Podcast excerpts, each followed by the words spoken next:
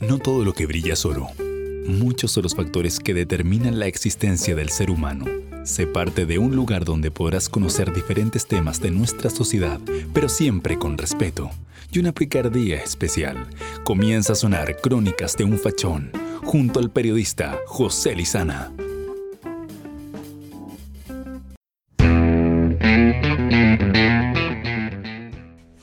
Tal? ¿Cómo están? Bienvenidos a un nuevo capítulo de Crónicas de un Fachón conectado siempre con ustedes, querido San Bernardo, en la 99.9 señal FM o también en www.radiosanadolfo.cl. En el día de hoy hay mucho que comentar. El día de ayer se cumplió un año de la conmemoración o el recuerdo del gran estallido social o la revolución de la población, como usted quiera llamarlo, es un momento importante en la historia de Chile, porque parte una las revoluciones parten por la problemática que existe en un país. Siempre las revoluciones buscan mejorar un país, ser parte de las demandas de un país, ser parte de, de las, de, de cómo solucionar todo lo que está afectando eh, en el presente. Sabemos muy bien y lo hemos ido repasando programa por programa que la problemática en nuestro país es la salud, la FP, el tema de, del modelo económico, la educación, etc. Pero aquí hay un tema que lamentablemente no hemos podido controlar, no hemos podido, mejor dicho. ¿Y por qué no hemos podido? Porque es responsabilidad de todos los chilenos hacer respetar el derecho a opinar, pero siempre con, un margen de... La, es que a mí, en lo personal, me aterra que la violencia se esté tomando la demanda social. A mí me, aterra muchas, muchas, eh, muchas veces el actuar de carabinero, me aterra también de que esto se convierta en un enfrentamiento si, si aquí lo principal y lo que tenemos que, destacar es que la clase política en estos años no ha sido capaz de resolver un problema en diferentes puntos. ¿Y quiénes son los que han gobernado más tiempo? La centroizquierda, con los dos periodos sumados de Piñera. Y, y, son ellos los que también nos están pidiendo un cambio a la constitución. Entonces se vuelve una, se vuelve un, una paradoja bien interesante lo que está pasando en el día de hoy, donde hay personas que dicen que el cambio de la constitución es súper necesaria para, para un mejor país. Yo creo más en reformar, y lo digo sinceramente. ¿Por qué no fueron capaces de hacer una mejor reforma de la educación? ¿Por qué no fueron capaces de arreglar la salud, de, de mejorar la educación en nuestro país? Cuando se eliminó la educación subvencionada en nuestro país, fue un gran problema porque la educación subvencionada te garantizaba y a muchos jóvenes garantizaba poder optar a una educación superior de calidad. Lo que no quita que en la actualidad tengamos que mejorar la calidad de la educación en nuestro país. Pero viendo la noticia de ayer y siguiendo eh, todo lo que está, estaba pasando en la, en la marcha de la conmemoración de un año más del estallido social. Otros dirán que el estallido delitual. Pero más allá de eso de calificar, porque nosotros somos un país muy bueno para calificar las cosas. O nos vamos de un extremo a otro extremo, pero aquí lo principal, señoras y señores, es poder resolver la problemática que existe eh, en nuestra sociedad eh, y una sociedad que pide a gritos cambio pero, pero se contradice muchas veces eh, en su discurso, un discurso que, que habla de mejorar el país, un discurso que habla de una revolución social, pero lamentablemente por detrás es acompañado con una violencia terrible en algunos aspectos, una destrucción masiva, y si no somos capaces de condenar a esa persona que destruye aunque sea una plaza, si esta cuestión no, no, va, aunque, no va, no va en, el, en el debate de cuestionar qué importancia tiene una plaza para la sociedad, es el hecho violento. Hay que juzgar toda la violencia, lamentablemente no lo estamos haciendo, lamentablemente hay gente que lo justifica. y la justifica a conveniencia de cada uno. Por ejemplo, no, este hecho no es violento y cuando, y cuando ellos lo cometen, no, cuando se le comete a ellos, sí, es violento. Entonces, en el capítulo de hoy, vamos entendiendo que estamos en una sociedad que está politizada en primer lugar, porque uno puede revisar las redes sociales y muchas veces, como bien lo decía una persona en el pasado, uno ve todo lo que pasa en nuestro país con el ojo derecho o el ojo izquierdo. Un ojo que viene de una crianza buena, de una crianza mala, o de una crianza más o menos, o de una familia política, o de una familia no política. Entonces aquí se entiende de que la sociedad va politizando un poco el discurso. Porque, porque aquí sí, aquí hay que ser claro con, con todas las personas que nos están escuchando. La problemática que existe hoy en la sociedad son las personas que no han sido capaces de responder a las necesidades que tiene un país. Un Congreso débil, un Congreso que lamentablemente ha sido cuestionada, una clase política que ya sea de derecha o izquierda también ha sido cuestionada. Entonces aquí lo que hay que... Eh, el problema de fondo, señoras y señores, es que en todos estos periodos no sé, está bien, se ha desarrollado un país, pero todavía faltan cosas muy importantes. Yo en lo personal, eh, este cambio de constitución, aunque yo sé que muchas personas eh, lo piden desde la razón social, desde los cambios profundos que quiere instaurar en nuestro país, hay políticos que te van a querer llenar la cabeza con, con cambios como lo fue en el plebiscito del 89, que la alegría ya viene, que que vamos a decir que no y el país se va a arreglar. Alegría que llegó por goteo, alegría que lamentablemente no llegó a los hospitales públicos, alegría que lamentablemente la educación sigue penando. Entonces, esas mismas personas, esos mismos partidarios de esa alegría fugaz, son los que ahora quieren un cambio de constitución. Da para pensar o no? Da para pensar si es que en verdad será el camino correcto para mejorar la sociedad porque viene un proceso muy largo, vienen dos años que, vamos a estar en la incertidumbre de, aprobar, de aprobar eh, eh, diferentes reformas. ¿Y por qué los cambios no fueron, no fueron capaces de hacerlo en un momento eh, tan importante en cada gobierno? ¿Por qué no fueron capaces de, de mejorar la educación, de mejorar la salud, cuando en verdad se les pidió?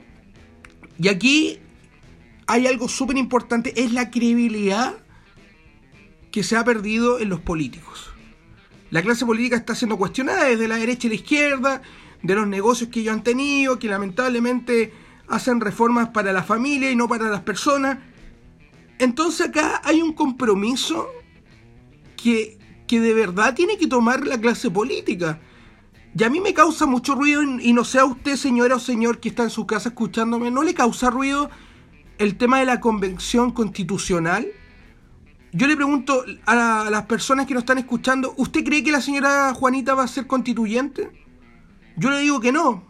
Y no es porque yo no, quiera que la señora Juanita dé su idea, porque tiene experiencia en el rubro del emprendimiento, porque toda su vida ha, sido una persona líder en la Junta de Vecinos, sino porque el sistema actual político no te va a permitir, si no vas por un partido, ser candidato. Y lo vive un joven independiente que quiere ser concejal, alcalde, quiere representar a su comuna, lamentablemente se tiene que meter a una lista para poder figurar, para poder tener una, mejor opción para competir de forma clara. Hoy se está hablando sobre la, candidatura independiente, pero ahora recién se está hablando de mejorar eso. ¿Cuánto tiempo llevamos con elecciones? ¿Cuántos años eh, se se ha repartido el poder entre unos pocos, señoras y señores, y se ha dejado de lado a esa persona, esa persona que en verdad tenía buena idea y que lamentablemente John Peredo del Partido Socialista y Fran Beckenbauer de, de la derecha chilena lo dejaron afuera. Entonces, no nos dejemos engañar, señoras y señores. Los cambios tienen que ser ahora, porque eh, hay un Congreso que le estamos pagando y no le estamos pagando poco. Este Congreso lamentablemente no se está moviendo de, la forma correcta. Han pasado muchos años y lamentablemente seguimos estancados cosas importantes. Pero no hacen ver de que el discurso político es más primordial en cada caso. Entonces, si nosotros no somos capaces de analizar lo que está pasando en nuestro país, yo soy un amante de, la política, me encanta debatir, me encanta participar. ¿Tengo las posibilidades de ir independiente el día de hoy? No, lamentablemente no tengo las posibilidades. ¿Y por qué no las tengo? Porque el sistema político hoy en día te dice que no eres capaz de tenerlas. O si no eres socialista o si no eres de la UDI, lamentablemente la, candidatura independiente no, no funciona en nuestro país. Entonces la reflexión que uno hace en todo lo que está pasando en nuestra, en nuestra ciudad, en nuestro pueblo, como lo llamarán otros, es, una, es, un, es un paciente con, con graves problemas, pero lamentablemente hay que resolverlo. No solamente pincharlo y darle salbutamol o darle paracetamol, sino que hay que hacerle un, un arreglo grave a nuestra sociedad lo que está pasando, lo que, eh, o lo que pasó ayer con el tema de las marchas, la destrucción, que sí, a mí me, a mí me causa una, una, una tristeza enorme que se destruya para crear un mejor país. Es como la película de Batman, El Caballero de la Noche Asciende, cuando Bane decía hay que refundar Ciudad Gótica y hay que destruir todo porque, porque las personas no se merecen esta gran ciudad. Y ahí toma las palabras de, Batman que dice no, esta ciudad se merece, eh, se merece esta gran ciudad y se merece un gran héroe. Tenemos que trabajar por ser héroes, tenemos que trabajar por tener una mejor sociedad. Destruyendo las cosas no se resuelven los problemas de tan importantes como, como lo son todos en la actualidad. Y esto va avanzando, señoras y señores. Esto va avanzando cada vez más. Y la pregunta del millón es, ¿El próximo 25 de octubre usted tiene clara la película o la tiene clara porque el partido político que usted pertenece se lo, se lo dijo en la mente? Le, puso ese chip donde está todo programado o usted en verdad quiere un mejor país? ¿Usted en verdad cree cómo mejorar, el eh, mejorar un país? ¿Cómo enfocarnos en las verdaderas reformas que necesita nuestro querido Chile? Entonces muchos darán soluciones los políticos son expertos en dar soluciones. Son los primeros que te dicen, no, este país se arregla así, así, así, así. Son los primeros en mencionar de que, de que la solución es tan fácil realizarla, pero tan difícil en hacerla, porque ellos no la hacen. Porque muchas veces dijeron que se iban a, a, a quitar o a rebajar el sueldo y, y todavía no ha pasado nada. Y yo le pregunto a los señores parlamentarios, ¿qué pensará Don Pedro, un esforzado maestro de gafitería, viendo que usted gana 8 millones y él con suerte puede cortar 300 lucas mensualmente. Entonces, apoyemos a esos emprendedores, apoyemos a la clase media también. A mí, no, a mí no me causa, a mí en lo personal me da lo mismo que el político gane 9 millones, pero que haga su pega. Si a eso le critico, ¿por qué le pagamos tanto a una persona que no hace su pega y ha estado 5 periodos sin hacer su pega? cinco periodos que podría estar otra persona y poder dar nueva idea. ¿Y por qué? Y le digo la solución. La solución de esto es elegir nuevos líderes, elegir personas comprometidas. Pero aquí el problema es que los partidos políticos van a tratar de envenenar a estas personas. La principal pregunta que te hace el político cuando te ve triunfar, oye, únete a nosotros, ¿qué necesitas para tu vida? ¿Te vas a vender? Entonces, esto es un castillo que se va armando según las malas prácticas que hemos tenido como país durante 35 años, donde veíamos muy lejos esta política sucia que lamentablemente está gobernando en Chile.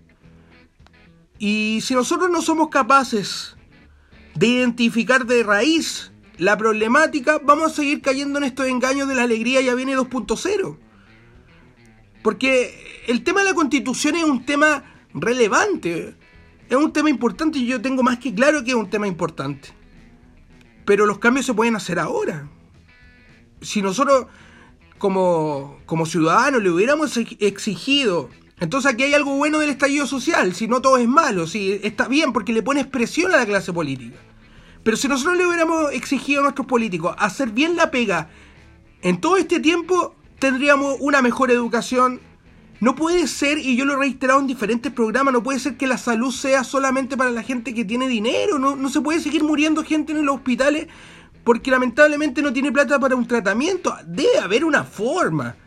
Debe haber una forma de, de, poder financiar atrás ayuda gubernamental. Pero lamentablemente no. Los problemas siguen. Yo no. Yo no se va a meter a un hospital público y, y lamentablemente.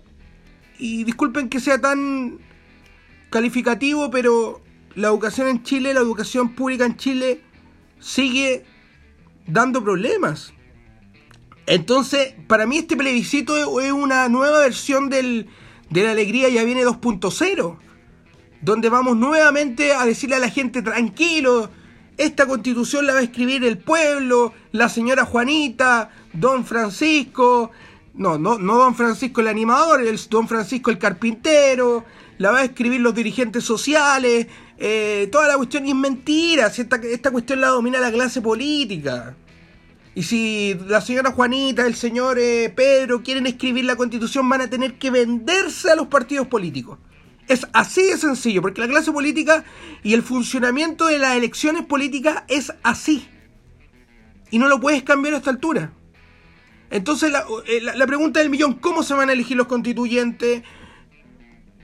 ¿Qué peso van a tener los constituyentes? ¿Podrán ir constituyentes de forma independiente? ¿Quién ha hablado de eso hoy en día? ¿Usted ha escuchado de constituyentes independientes que quieran ir? ¿O ha escuchado, mejor dicho, a los partidos? Si incluso los partidos políticos están ya armando los constituyentes, po. Usted, usted se está dando cuenta que la derecha y la izquierda están, ya están eh, abriendo los naipes de, los, de las posibles cartas de los constituyentes que van a proponer. ¿Usted ha escuchado que hay, constituyentes independientes? Usted me dirá, no, el doctor Massa, socialista, po. ligado al Partido Socialista o no eh, tal persona de derecha, ligado a la UDI, ligado a Renovación. Entonces no nos dejemos engañar, señoras y señores. Este 25 de octubre usted vote por la opción que quiera, vive da lo mismo. No, no me influye, a mí en lo personal no me influye y no me, no me. No soy como un sector que te critica o el otro sector que también te critica, no, es que tú eres tanto, no, que tú eres traidor, que bla, bla, bla, bla. Aquí hay que votar con convicción. Si usted cree todavía de que los ciudadanos pueden tomar las determinaciones, bueno, vote lo que tenga que votar. Si usted cree que esto está bien, vote también por lo que tenga que votar. Pero no se deje influenciar por estas promesas al aire. Si sabemos que estas promesas al aire han, han funcionado en, en, por goteos, como se dice, es como cuando tú quieres... Eh, tú quieres y aquí hay que definirlo eh, de forma clara. Es cuando tú tienes mucha expectativa y lamentablemente te dan esto y, y tenés que conformarte nomás. Todos soñamos cuando chicos en el castillo y lamentablemente no vamos a recibir el castillo, vamos a recibir la piedra para construir el castillo. Y si a usted lo llena todo este tiempo recibir piedra, bueno, usted tiene un problema grave. Porque usted tiene que luchar, y yo entiendo a los dirigentes sociales, de verdad, entiendo no sean manipulados por los partidos políticos. No sean manipulados porque lamentablemente esto se convierte eh, en una obra de teatro que ya sabemos el final. Y el final es que los, partidos políticos a usted, si no tiene peso, no lo van a pescar. Si usted no mueve gente, tampoco lo van a pescar. Es más, si usted mueve gente, a lo mejor, a lo mejor lo van a pescar. ¿Y sabe para qué? Para que el candidato salga, el otro, no usted. Entonces, súper importante lo que está pasando. En Crónicas de un Fachón vamos a ir a la música y a la vuelta vamos a seguir opinando. Tenemos un gran invitado, vamos a hablar de podcast, vamos a hablar de comunicaciones, de, de la independencia de los medios de comunicación. ¿Los medios de comunicación tienen color político en la actualidad? Vamos a la música y ya volvemos en Crónicas de un Fachón.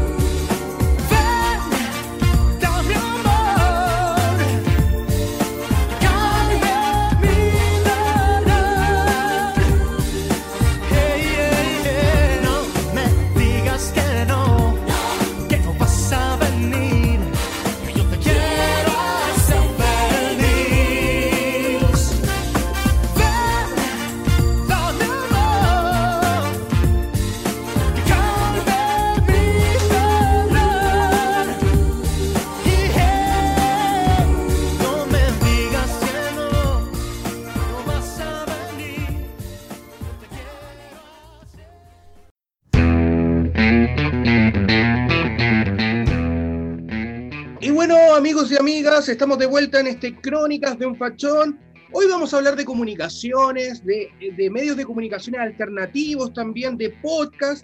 Es por eso que tenemos en línea a Roberto del Campo Valdés, productor y conductor del podcast de actualidad preciso y conciso. Don Roberto del Campo Valdés, bienvenido a Crónicas de un Fachón. ¿Cómo está, Roberto?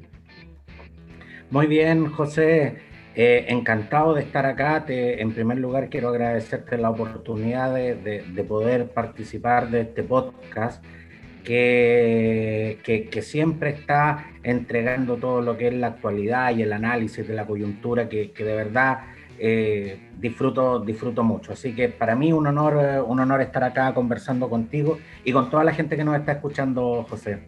Muchas gracias, Roberto.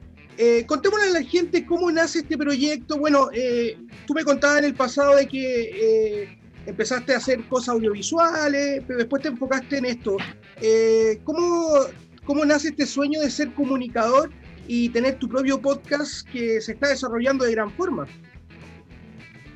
Mira, es bien curioso porque si uno le busca el origen a las cosas, a veces las cosas tienen un origen bastante simple y bastante lejos de lo que pudiera ser a lo mejor eh, una, una respuesta rimbombante, digamos, algo muy elaborado. Yo te voy a contar que esto parte cuando yo tenía cinco años. Y tú dirás, pero ¿cómo? ¿A los cinco años decidiste hacer un podcast? No, lo que pasa es que a los cinco años, en el año 1977, eh, en Chile se estrenó Superman la película. Y mi mamá, por supuesto, me llevó eh, con mis hermanas en ese tiempo, me llevó a ver eh, Superman la película. Yo quedé tan impresionado con todo esto, con Superman, con todo lo que él hacía y todo el tema, que obviamente yo quería ser como Superman. Y Superman, como era eh, periodista, yo dije, bueno, para ser Superman hay que ser periodista. Y curiosamente, a raíz de ese hecho, claro, con los años no me convertí en Superman, pero, pero sí eh, descubrí que tenía el talento para las comunicaciones. Y esto se fue desarrollando en el colegio, eh, se fue desarrollando después en la enseñanza media.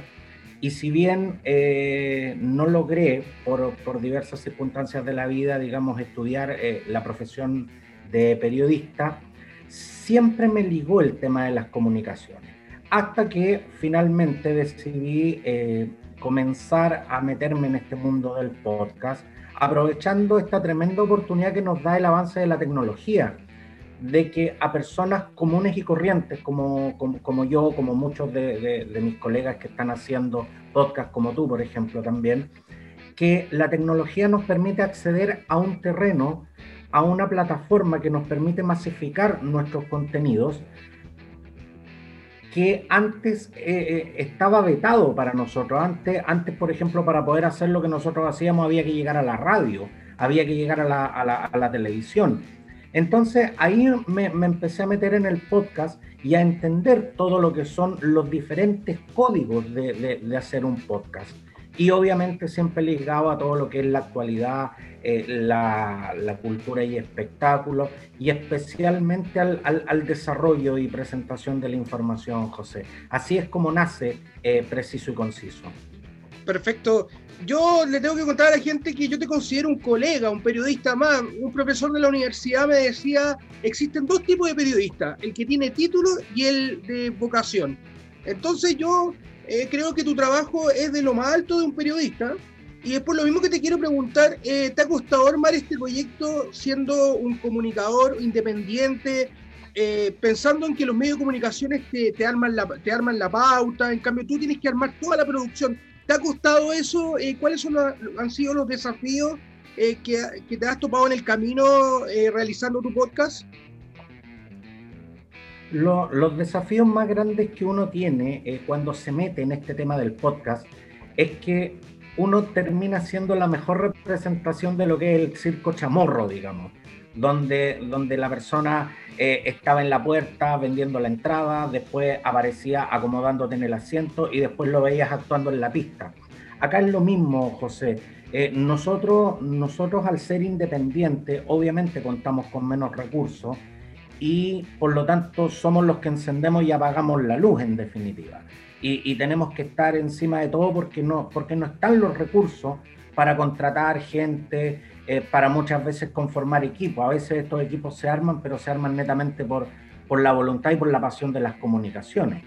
Ahora, claro, la, la dificultad más grande que uno tiene en esto es que además la, la gran mayoría de, lo, de los podcasters, eh, las personas que hacemos podcast, eh, tenemos que combinar nuestra actividad con otra actividad que en definitiva nos permita vivir. O sea, yo, yo no vivo del podcast, pero y aunque me apasiona y aunque le dedico mucho tiempo y aunque de verdad eh, yo siento yo siento que he convertido en esto eh, mi profesión pero, pero obviamente uno, uno tiene que compatibilizar esto con una actividad que sea más lucrativa.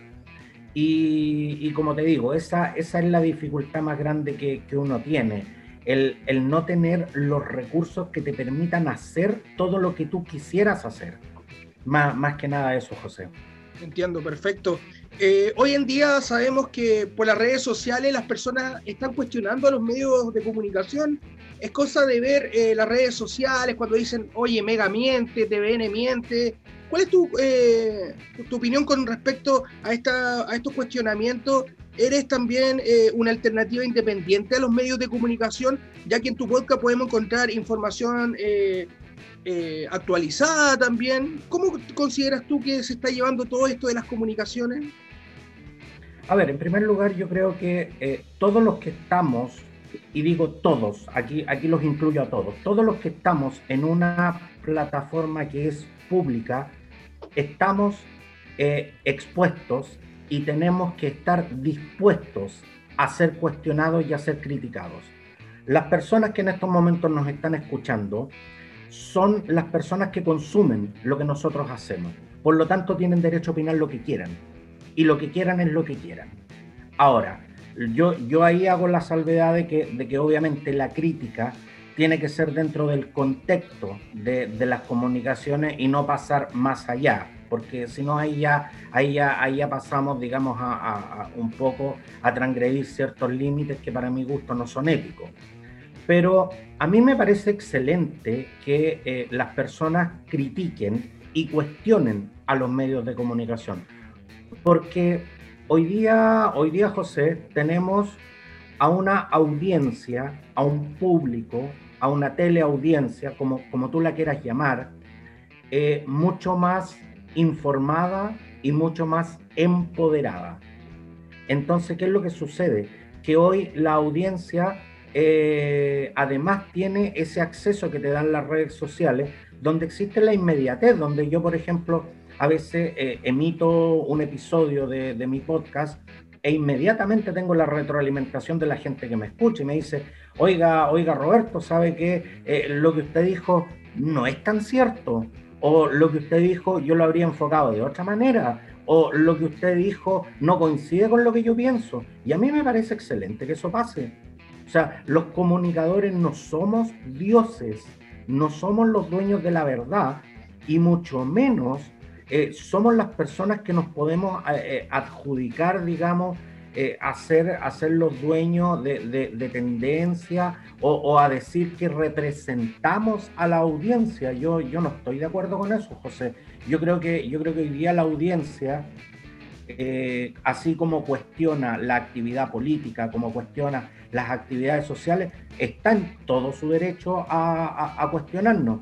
Y con respecto al tema de, de ser medios alternativos, a ver, yo creo que ahí, ahí, ahí José, hay que, hay que tener clara una cosa. Los podcasts somos, eh, los podcasters somos comunicadores. Por esencia somos comunicadores porque comunicamos. Así, así de simple, por definición lo somos. Ahora, eh, como comunicadores, claro, tenemos que entender que lo que comunicamos tiene una reacción y también puede producir cambios. Por lo tanto, también tenemos una, una tremenda responsabilidad que no porque seamos o porque nos autodenominemos medios independientes no la tenemos. No significa que nosotros nos podemos parar o, sentarnos frente a un micrófono y decir lo que queramos eh, sin asumir ninguna responsabilidad. Nosotros sí tenemos una responsabilidad y por eso vuelvo a, a- a lo que era, a lo que era la primera parte de la pregunta. Y por esa razón la audiencia tiene todo el derecho a cuestionarnos. Y, y en ese sentido yo soy tajante, o sea, yo, yo jamás... eh, yo jamás voy a considerar, por ejemplo, de que si la gente considera que nosotros mentimos, no tenga derecho a decirlo. Ahora, la gente también tiene que asumir la responsabilidad que le corresponde como audiencia. O sea, aquí todos tenemos responsabilidad, claro está. Exactamente. Eh, es un tema de, ética periodística. Es muy cierto lo que tú dices, Roberto. Uno eh, tiene, tiene una opinión con respecto a diferentes temas, pero tiene que tener una responsabilidad ante eso. Uno no puede, uno puede opinar, pero siempre a la altura. Eso es súper correcto lo que tú mencionas, Roberto. y tocaste un tema súper importante, el tema de la política. ¿Tú encuentras que los medios de comunicación en la actualidad, especialmente los periodistas, hablo de Matamala, hablo de la Jimena, de la, de la, de la Jimena Rincón, de la hermana. Eh, Mónica Rincón. Mónica Rincón, exactamente. Eh, uh -huh. ¿Tú encuentras que están politizados? Porque uno dice, oye, este gallo es de derecha, este gallo es de izquierda. ¿Eso afecta a, a, las comunicaciones y a la información para que sea más verídica? Eh, es una excelente pregunta, José. Eh, antiguamente yo me acuerdo que se decía de que el periodista tenía que ser imparcial, tenía que ser objetivo. Eh, y mi pregunta es, ¿y por qué tiene que serlo? Aquí, aquí hay una cosa en que, en que yo también soy, soy categórico, José. A ver, las personas tienen tendencias, todas las personas tienen tendencias, y por lo tanto sería eh, irreal pensar que un medio no la tiene. Eh, cuando tú me hablas de que están politizados, a ver, yo creo que, yo creo que aquí, aquí hay una cosa, José, que en, en Estados Unidos pasa mucho, que yo no la he visto acá en Chile. En Estados Unidos existe mucho la discusión de medios hablando de medios.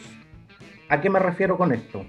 Acá, acá por ejemplo, cuando, cuando los medios se refieren a otros medios, se refieren, por ejemplo, al canal amigo, a la radio amiga, al periódico amigo. A ver, ¿por qué, por qué, no, por qué yo no puedo decir, por ejemplo, tal como tú, como, como tú, como tú acabas de mencionar, y no, no, no estoy personalizando, simplemente estoy dando un ejemplo, pero yo, ¿por qué no puedo decir, eh, a mí me parece que la información que entrega Mega no es del todo correcta o es tendenciosa? ¿Por qué no lo puedo decir? ¿Por qué alguien no puede decir, oye, yo considero que preciso y conciso también tiene una tendencia que puede ser más orientada a la izquierda que a la derecha? O, que muchas veces eh, todo lo que son las noticias de cultura y espectáculo están eh, más orientadas a cierto tipo de noticias más que a otras. A ver, la, la gente lo puede decir y eso, y eso no es malo, porque además yo considero que cuando tú sabes perfectamente frente a quién estás y a qué tendencia y a qué tendencia corresponde, bueno, ahí tú, tú, eh, tú puedes elaborar justamente el, el, juicio y darle más que nada, más que credibilidad, José, es darle validez a la información que tú estás recibiendo. Porque si yo considero que José Lizana es un comunicador que yo considero que está bien informado, que si bien puede tener una tendencia política eh, que puede ser distinta a la mía, pero, pero yo lo respeto porque está bien informado, porque elabora un, unos buenos análisis. Entonces, en ese sentido, yo le doy validez a la información que entrega el podcast Crónicas de un Fachón, como le puedo dar validez a lo que entrega Mega, como no se la puedo dar a otro medio. Por lo tanto, para mí, eh, eh, el tema de si hay periodistas que están politizados o no están politizados, pero si todo el mundo tiene tendencia, no, no seríamos humanos si, no lo, si, si, si así no fuera. O sea, ¿qué, ¿qué, significa eso de ser imparcial? ¿Significa que frente a una noticia yo, yo no puedo expresar mi opinión? ¿Yo no puedo, yo no puedo eh, eh, investigar sobre ciertos aspectos más que sobre otros? No, no, o sea, la, las tendencias existen y son válidas. Ahora, vuelvo a insistir, es la audiencia la que finalmente nos termina validando o nos termina censurando. Tan simple como eso. Así es. Bueno, con respecto a lo que mencionabas de tu podcast, eh, podcast eh, bueno, yo lo dije eh, cuando lo conversábamos, Roberto, un generador de contenido. Y para mí eso es preciso y conciso, un generador de contenido, obviamente en el formato podcast. Y si yo te preguntara, Roberto, ¿en qué se diferencia preciso y conciso a todos los podcasts? ¿Cuál es el sello que tú le ves? La información. La información. Yo trabajo más que, más que sobre noticias, eh, yo trabajo sobre actualidad. ¿Cuál es la diferencia? Que la noticia puede ser un hecho puntual, la actualidad es un contexto. Y yo trabajo para entregarle información a la gente. Yo trabajo para que la gente se pueda informar y desde esa información pueda, si lo desea, profundizar o eh, realizar en definitiva un análisis y, generar un pensamiento en base a lo, que yo estoy entregando. Esa es la diferencia. Yo no soy un noticiario. Para eso están otros, eh, eh, otros medios que lo, que lo hacen mucho mejor que yo. Y, en definitiva, lo que, lo, que yo me preocupo es de poder entregarles las herramientas a las personas, las herramientas informativas, para que la gente pueda elaborar su análisis. Yo no le digo a la gente lo que, lo que puede o lo que debe pensar. Yo a la gente la oriento, le digo, mire, lo que pasa es que si vamos a hablar de esto, tenemos que tener en claro este otro punto. Porque, porque ¿qué es lo que pasa? Que lo que yo siento hoy día es que las noticias, como nosotros las conocemos, son una sucesión de hechos aislados. Y eso no es así. Sea, cuando, cuando vamos a hablar, por ejemplo, del estallido social, claro, no podemos hablar solo de lo que pasó el 18 de octubre en la, en la Plaza Baquedano, en la Plaza Italia, la Plaza Dignidad, como, como, como tú la quieras llamar. Tenemos que, tenemos que situar las cosas en un contexto. ¿Cuáles fueron los hechos que llevaron a eso? ¿Cuáles son las consecuencias? ¿Y cuáles son los, los posibles caminos que esto podría tener, digamos? Pero, pero como te digo, o sea, esa, es, es, ese es el trabajo que yo hago, generar contenido informativo en base a la actualidad para que la gente pueda, en definitiva, en forma informada y en forma consciente, elaborar su, sus propios análisis y generar opinión. Y por supuesto, lo, lo que todos los comunicadores siempre queremos también, eh, ser actores, eh, ser actores sociales y por supuesto generar cambios también. Exactamente. Bueno, en, esto, en estos días le queremos contar a la gente que recibiste grandes noticias en el ranking de Spotify estabas muy feliz, me lo comentaste, me alegré mucho por ti también, Roberto, porque yo he visto desde que comenzó la pandemia un trabajo eh, bien duro, un trabajo muy responsable, muy dedicado. Eh, ¿Cómo lo tomas al momento de abrir Spotify y Spotify te dice, mira, estás en este ranking? ¿Qué, qué, ¿Cuál es el significado de esto? Bueno, sabemos que hay un trabajo de por medio, pero para un comunicador como diría el Coco es un cohete en el culo. Y disculpen que lo, discul yo no soy de decir grosería, ¿eh? ojo con eso, Crónicas de un Fachón, tú sabes que no es decir grosería, pero es, es, es una emoción grande. No, no, sé cómo lo ves tú. Eh, tal, tal cual como tú lo dices, José, yo creo que, yo creo que hay cosas que más, más allá de lo que puede ser eh, el lenguaje, que puede ser coloquial, no coloquial, eh, efectivamente es tal cual como tú lo dices. O sea, es un, es un tremendo estímulo, es un tremendo espaldarazo porque nosotros, nosotros lo, los comunicadores, José, cuando nos, cuando nos ponemos frente eh, a la audiencia, estamos hablándole a un público que muchas veces ni siquiera vamos a llegar a conocer. Lo hacemos, lo hacemos, somos, como yo siempre he definido, nosotros somos trapecistas que, no, que, que nos lanzamos sin red lo damos todo por el todo. Yo, yo no me guardo nada para el episodio siguiente. Yo siempre pienso que el, último, que el último episodio que estoy haciendo va a ser el último que voy a hacer, por lo tanto no, no me guardo nada. Ahora,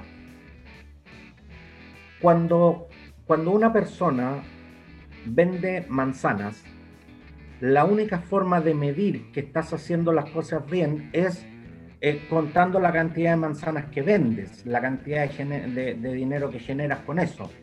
Las, personas, las personas que nos dedicamos a, los, a, las comunicaciones no vendemos manzanas, pero, pero de una u otra manera eh, generamos audiencia.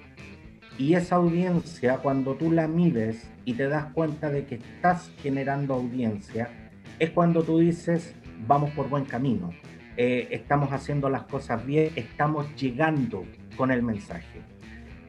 Para mí eh, recibir esta noticia eh, de verdad que es emocionante, es gratificante y, y, sobre todo, yo te digo, o sea, es, te, toca, te toca la emocionalidad, te, te toca la, la, la emocionalidad más interna porque además la gente ve el producto de lo que nosotros hacemos pero no sabe todo lo que hay detrás, no sabe todos los procesos, no sabe la cantidad, y, y la cantidad de horas que se invierten para, para, hacer un podcast que dura 15 minutos, eh, la cantidad de cosas que tú dejas de hacer y sobre todo todo el apoyo que recibes eh, para poder hacer esto. Entonces, de verdad, de verdad, José, que eh, a mí me emociona, a mí me emociona y aprovecho, aprovecho esta, esta tribuna de agradecerle a la gente, de agradecerle a la gente eh, el, que confíen en, en, en, los contenidos que yo, que yo realizo, que me hayan validado como comunicador. Y eso, la verdad es que, como te digo, muchas, muchas veces la gente te pregunta, pero bueno, ¿y tú qué ganas haciendo esto? Esto es lo que se gana, José se gana una tremenda satisfacción personal, ese, ese cariño de la gente, esa, esa emoción cuando la gente te dice, oye, qué buena la entrevista, qué bueno el podcast que, que hiciste, qué buena la columna de opinión. Esas cosas gratifican y de verdad que te, te, te motivan como, como tú dices, es un petardo en el culo para seguir subiendo y, y, también una tremenda responsabilidad porque, porque además la audiencia siempre está esperando que tú lo hagas cada día mejor, así que uno ahí se tiene que ir esforzando porque si no, la audiencia, la audiencia es como... es como la pareja, o sea, tenéis que, tenéis que estarla cuidando, tenéis que estarla mimando, tenéis que estarla sorprendiendo, porque si no, de repente mira para el lado y se, se queda con otro, entonces, y, y, y, no es, y no es lo que no es lo que uno quiere, digamos, así que, así que no, definitivamente, una, una felicidad muy grande eh, ver estos resultados y sobre todo en una plataforma que tiene una visibilidad mundial como es, como es Spotify, así que nada, feliz, feliz con, con, con todo esto, José. Es cierto lo que dice Roberto para todos los que llevan y nosotros mismos también lo que llevamos esta pasión de, las comunicaciones es algo súper gratificante lo que menciona. Yo igual estoy, yo me alegro mucho en verdad que te esté yendo súper bien. Creo que era una persona que tiene mucho talento, lo hemos comentado también. Y aquí algo, pasa algo curioso y yo también lo analizo como periodista.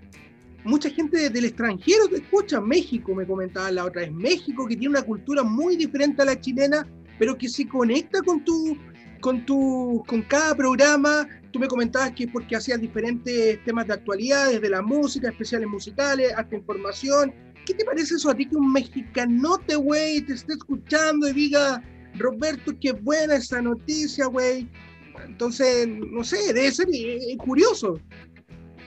Eh, yo, creo, yo creo, José, que eh, el hecho de que eh, hoy día, preciso y conciso, haya trascendido las fronteras es simplemente la consecuencia de lo que estamos viviendo hoy.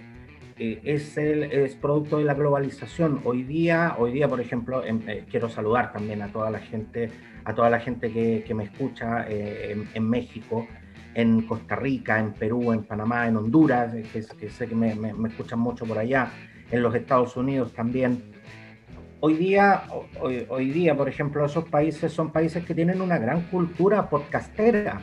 Eh, México produce unos podcasts eh, eh, espectaculares. Yo de verdad que he, escuchado, he escuchado a Radio Mamón, a Brian Base con, con, con, su programa y a muchos otros que, que, sería de verdad largo de enumerar y, y, y podcast de verdad de mucha calidad donde además uno dice, bueno, pero ¿qué te va a interesar a ti un podcast que se hace en México? Es que hoy día las temáticas son universales prácticamente.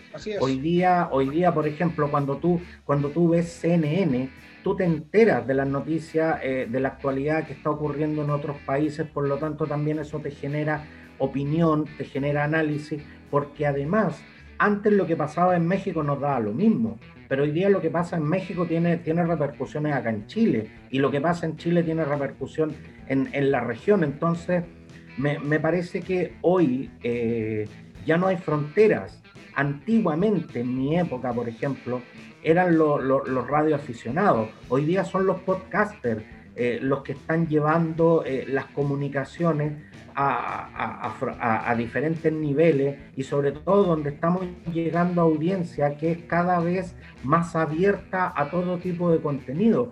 Hay mucha, por ejemplo, hay mucha música que se está haciendo en México que acá los medios masivos no la toman en cuenta, pero es música de muy buena calidad.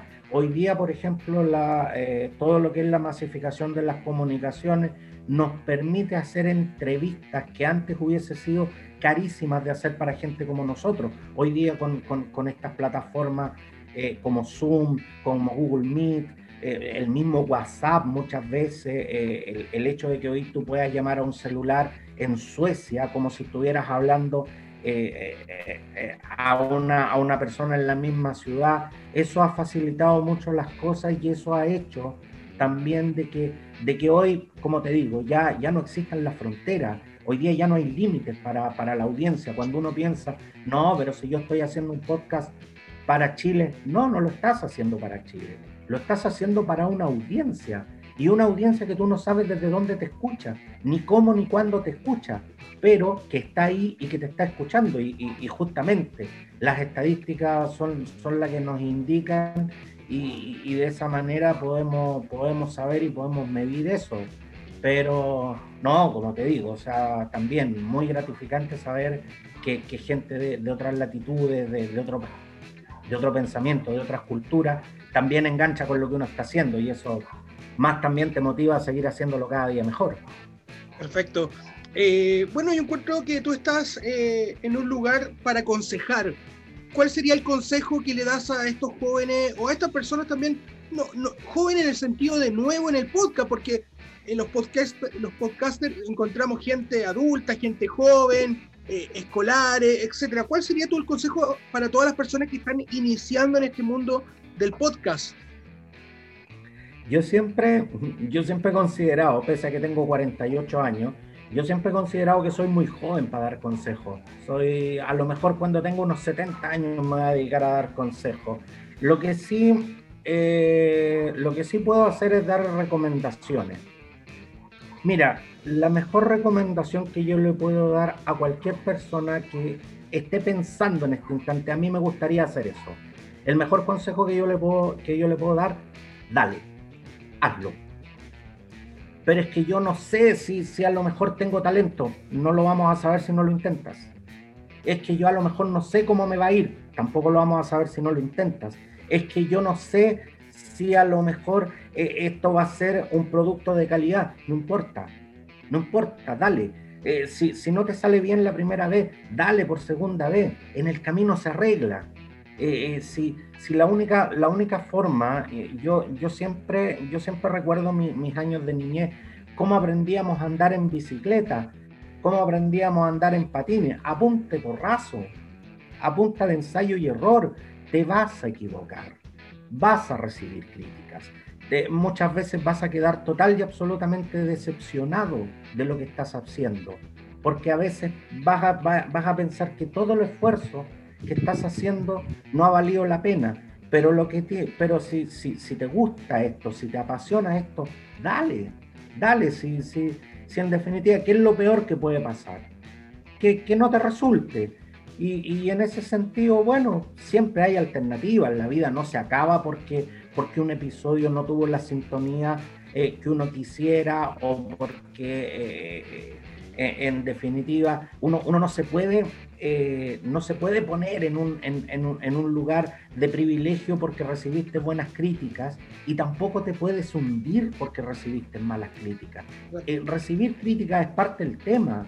O sea, eh, lo que yo te decía, si estamos en una plataforma que es pública, estamos expuestos y tenemos que estar dispuestos a recibir las críticas. Por lo tanto, mi recomendación a toda la gente que quiera hacer podcast, que lo haga. Eh, yo, yo también hay una cosa que, quiero destacar realmente. La comunidad podcastera que se ha empezado eh, a formar es una comunidad que yo de verdad la encuentro de una generosidad tremenda, pero tremenda. Y es algo que no se ve en todas las actividades del quehacer humano. A veces yo no he visto esa generosidad en, algunas profesiones. En cambio acá, por ejemplo, eh, hay gente que, tú le preguntas, oye, tú sabes cómo hacer esto, inmediatamente te dicen, oye, tú sabes cuál será la, la- las mejores plataformas de podcaster y te mandan una lista. Oye, tú, eh, ¿cómo, ¿cómo lo haces para que tu podcast suene mejor? Todo, y te mandan fotos, te mandan detalles técnicos, lo único que falta es que te vayan a dejar el micrófono a la casa. Entonces, realmente es de una generosidad tremenda. Eh, yo cada vez que, que he podido ayudar a alguien con recomendaciones, todo siempre lo he hecho porque considero que es mi deber hacerlo también.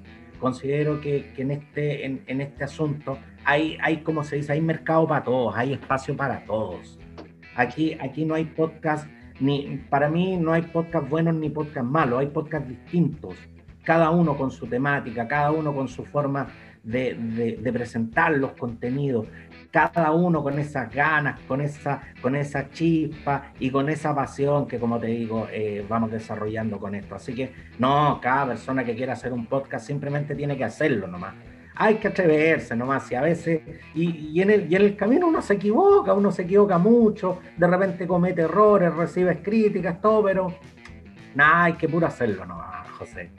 Bueno, Roberto, para terminar esta entrevista, contémosle a la gente dónde te podemos escuchar, qué plataforma estás usando, para toda la gente de San Bernardo, a la gente que escucha este programa. ¿Dónde podemos escuchar el preciso y conciso?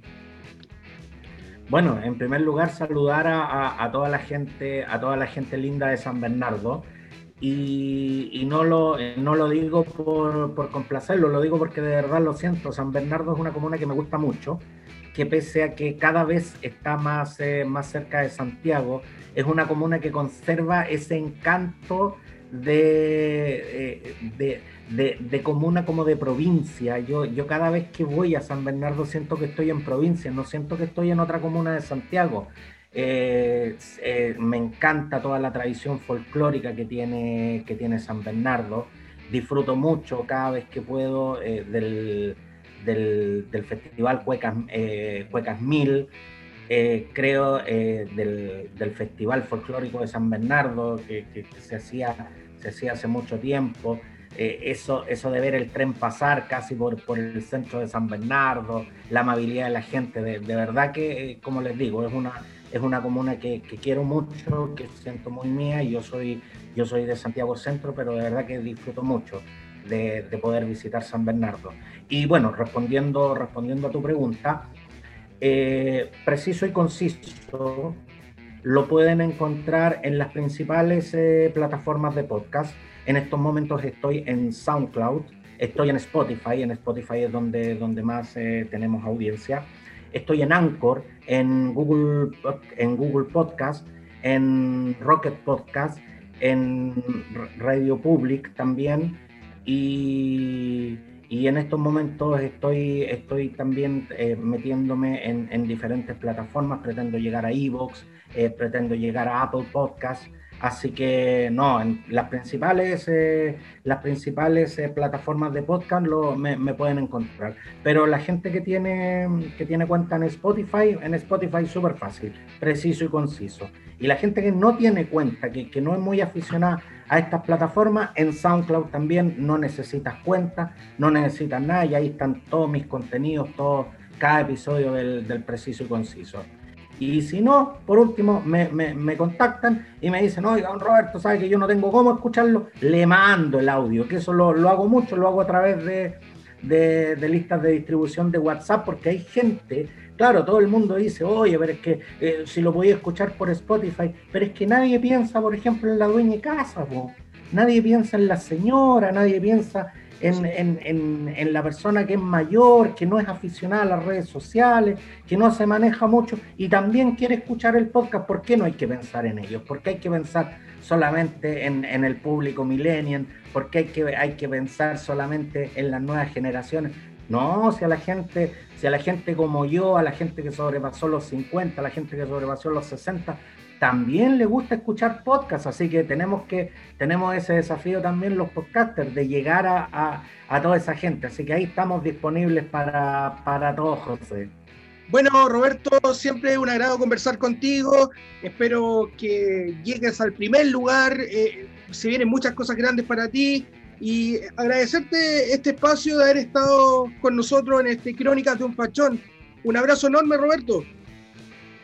Un abrazo para ti también, José. Felicitaciones por el excelente trabajo que, que también, que también estás realizando. Y desde acá también te mando un, un gran abrazo y, y aprovechar también eh, de enviar un gran abrazo a, como te decía, a toda la comunidad podcastera que siempre, siempre está apoyando, siempre está apañando. Así que un abrazo, un abrazo para todos y a toda la gente que nos escucha. Muchas gracias, que estés muy bien. Gracias.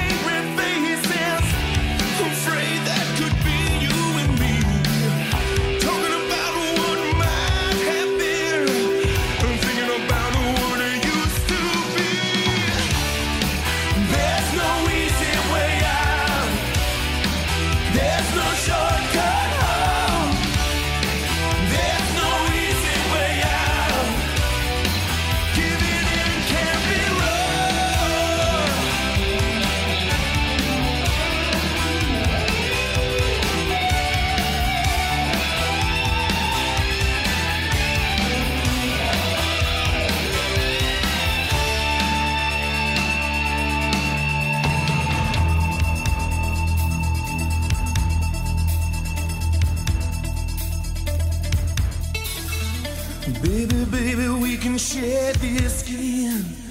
We can know how we feel inside. Instead of going down an endless road, not knowing if we did alright. Something's